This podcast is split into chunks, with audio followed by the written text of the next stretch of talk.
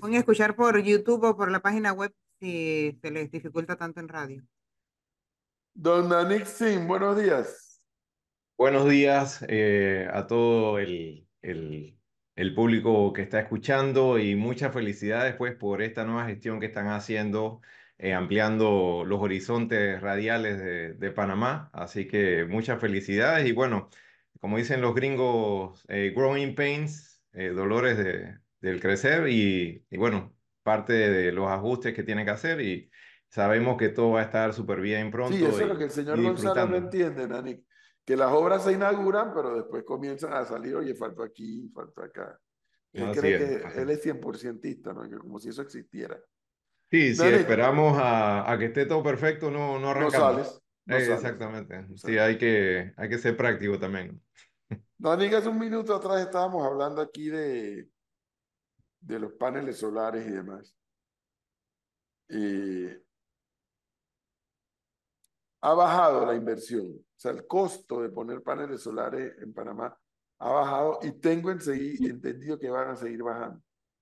¿Eso es así? así es, totalmente. Eh, los precios de los paneles, eh, le puedo decir, 2006, cuando yo estaba apenas empezando esto en Alemania, el watt costaba 11 dólares aproximadamente. O sea que un panel de 100 watts pequeño te costaba 1000 dólares. Hoy en día las empresas como nosotros, pues que distribuimos y compramos directo de, de las fábricas, ya tenemos precios de menos de 50 centavos el watt. Entonces, eh, la diferencia en un tiempo corto ha sido importantísima y esto se está transmitiendo a los, a los clientes y también nos ayuda que las tarifas eléctricas están subiendo considerablemente porque todo eso hace que los retornos de inversión sean de tres años, cuatro, cinco años, cuando mucho. Entonces, todo, todo se está alineando, ¿no? Ahora, ese proceso de alineamiento, como lo llamas,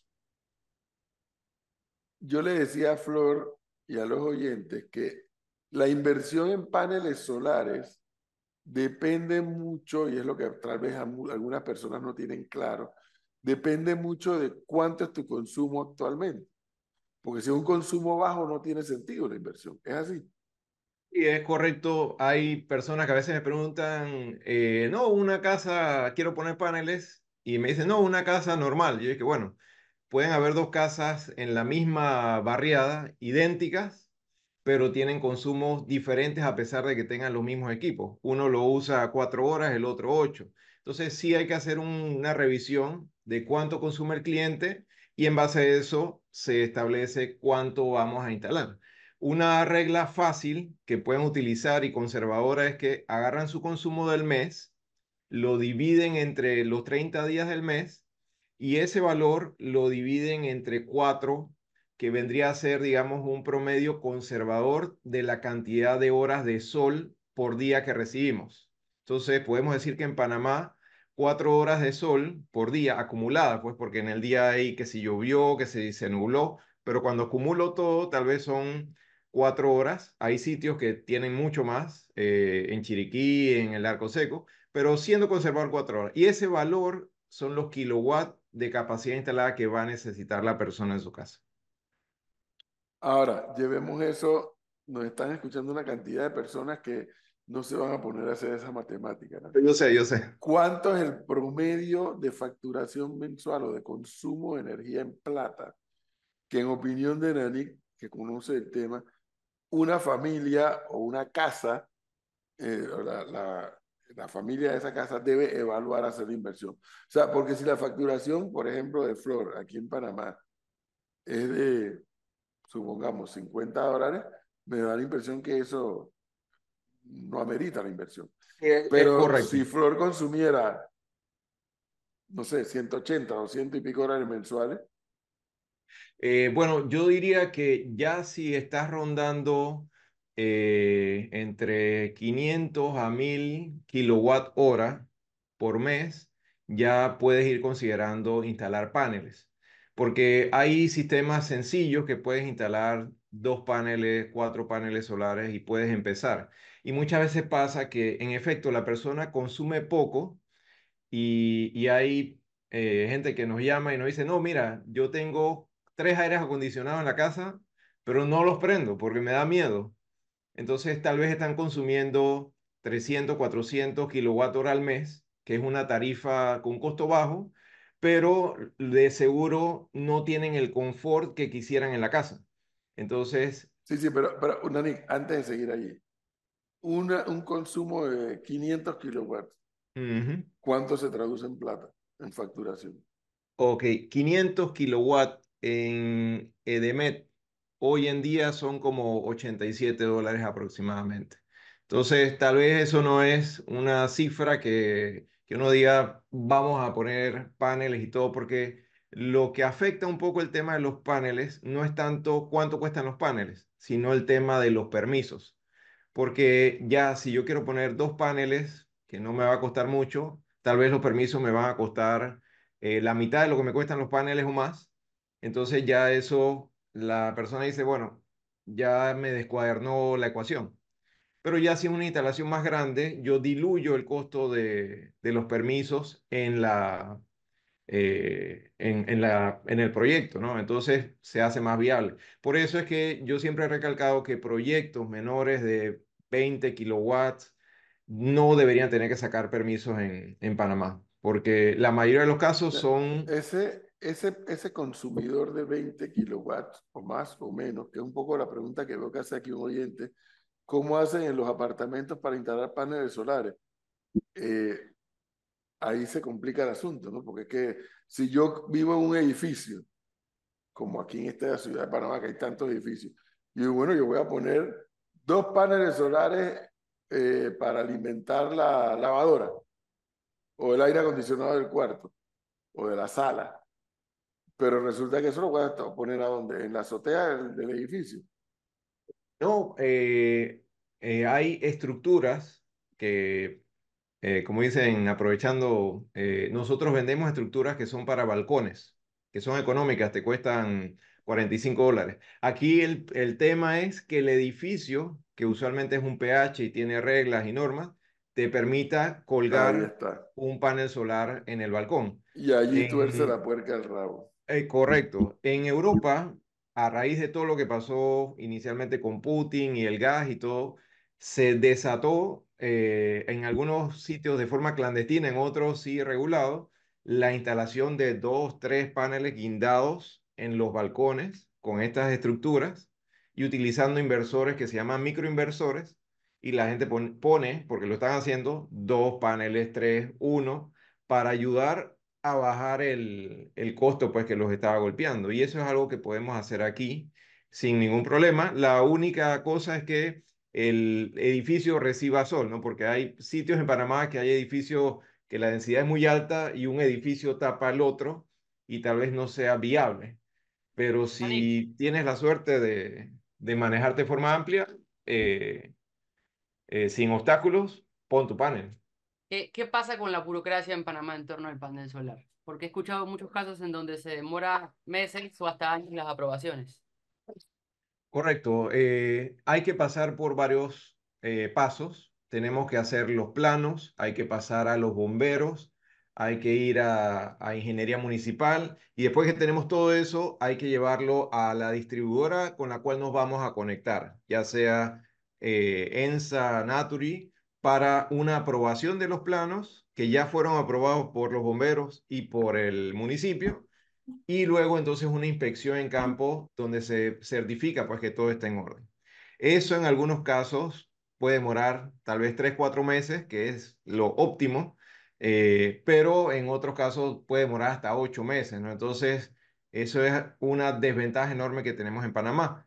La Secretaría de Energía anunció que va a ser una ventanilla única para simplificar esto. Ya lo anunció, no lo ha hecho, pero eh, veo con muy buenos ojos pues que, que vayamos a ese camino porque se necesita.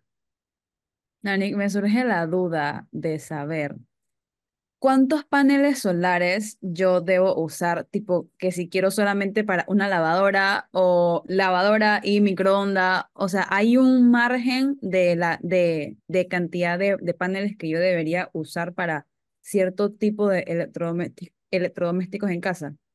Y para el blower, pero pregunte también para Yo el no uso blower, yo no uso blower para que sepan.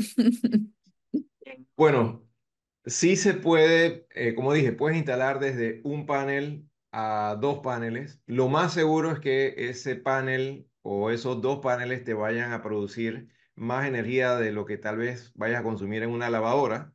Y esto al final es como quien pone un tanque de agua en la casa. Eh, el tanque de agua te va a llevar el agua eh, al fregador o si fuiste al baño o si estás regando las plantas. Entonces lo mismo va a pasar. Yo pongo un panel y lo que tenga encendido, esa energía va para aquí o va para allá. Eh, puedes partir con un panel, dos paneles, porque también no sé cuántas lavadas haces por día o, o qué tanto utilizas el equipo, porque no es lo mismo que tengamos la misma lavadora y yo lavo una vez a la semana y de repente Claro. tú lavas cuatro o más, ¿no? Entonces sí hay que revisar el consumo particular. Ahora, me imagino que aquí entra el especialista, es el electricista o una empresa como la de Nanic, que dice, espérate, pero es que yo lo quiero para la lavadora cuando la vaya a usar, pero también para el aire acondicionado.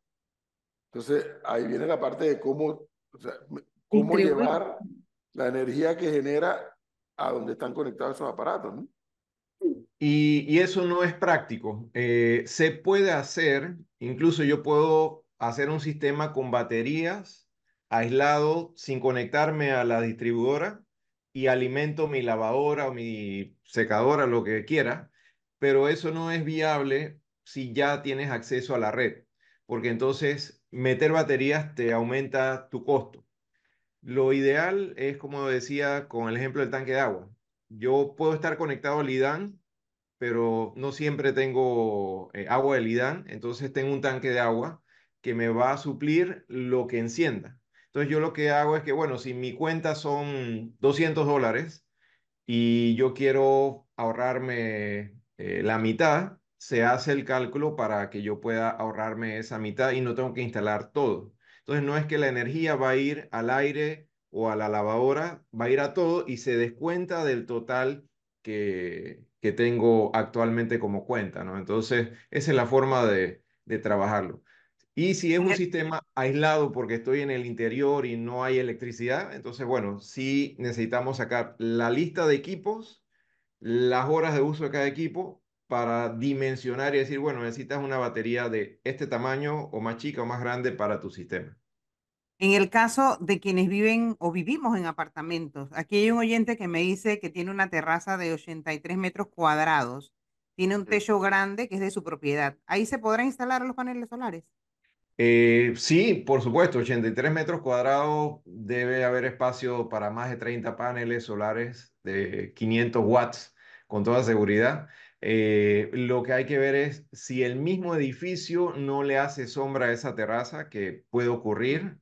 eh, entonces habría que hacer un análisis particular de su caso para que eh, se optimice, pero en la mayoría de los casos, a menos que, como dije hace un momento, vivas en un área que hay demasiados edificios y se hacen sombra uno con otro, eh, debe funcionar sin problema y bueno, va a tener que pedir autorización a, a la junta directiva del PH, ¿no? Bueno, amigos oyentes de Panamá en directo, esto es, no es el futuro, ya esto es el hoy. Ya está. En Panamá, así como esta potencia verde de Nanic, cada vez, yo decía más temprano, Nanic, cada vez hay más empresas que están en lo mismo. Y Sí, esa sí, sí. competencia es buena para el consumidor también. Exactamente. ¿Quién te ofrece el mejor precio? ¿Quién te ofrece más garantías? ¿Quién te ofrece mejor intervención? Etcétera, etcétera, etcétera. Todo eso deben verlo y, y lo otro que deben hacer es estudiar su factura. Porque, por ejemplo, los clientes de ENSA que van a recibir la factura del mes de enero, un cliente que consume 1500 kilowatts va a pasar de pagar 360 dólares a pagar 427. Entonces, es un aumento significativo y debe revisar todos los, los que están escuchando su factura para saber qué está pasando. Porque muchos van a decir, oye, subió, pero no he cambiado mis hábitos y Ujú. resulta que es a consecuencia de los aumentos que tenemos de eh, el- los diferentes renglones de Explíquele, electricidad. explíquele eso al señor Leonardo, que anda llorando esta mañana con eso. No, porque Bueno. usted no paga, porque usted no paga, entonces no, no se da cuenta que la- lo que ha subido la electricidad. Sí, eh, las tarifas de, de ENSA, los escalones, por ejemplo, eh, BTS, pasaron de más o menos 20 centavos eh, los clientes de 1500 kilowatts, ahora están en 30 centavos en el escalón más alto, sumado a que hay cargos por variación de combustible, que son casi 2 centavos, entonces te está subiendo en ese renglón casi un tercio y por eso vemos clientes que pasan de 360 eh, el año pasado o a finales del año, ahora a 400 y tantos dólares. No, bueno, Y, y eso pega, ¿no? Porque son eh, muchos dólares cuando multiplicas por, por el vamos año a entero. empezar a comprar velas directamente, Bueno, o lámparas solares también, ¿no? también. También le funciona. Pero esto ya está al alcance de todos, es sencillo, no hay que complicarse. Eh, busquen una empresa que, lo, que los asesore, que les explique lo bueno, lo malo, lo feo de todo y, y listo. Y, lo que sí hay que poner presión es con el tema de la participación de solar en el mercado porque estamos muy cerca de llegar a un tope que, aunque no es lo mismo que el impuesto solar que se peleó en España, nos va a causar una situación parecida, ¿no? Entonces, eso es algo que las autoridades deben agilizar para que no eh, entremos en una condición que no se puedan instalar más paneles con el medidor bidireccional, lo cual afectaría a muchos clientes. Nanek, como siempre, muchas gracias, muy amable. Cómo no, que esté muy bien y nuevamente felicidades por, por los cambios en la casa. Gracias. Gracias. Por aquí tendrás que venir, por aquí tendrás que venir. Sí, sí, sí, con mucho gusto. Mire el otro preguntando de cuántos paneles necesita para cargar su scooter. No, hombre, este tipo no es serio. serio. 11.47. Y con uno más que suficiente. No, con un cuarto de paneles. No le dé ideas, por favor, no le uno- ideas. Que use uno así pequeño. Oh. Uno chiquito, sí. Gracias, Nanek. Ok, que estén muy bien.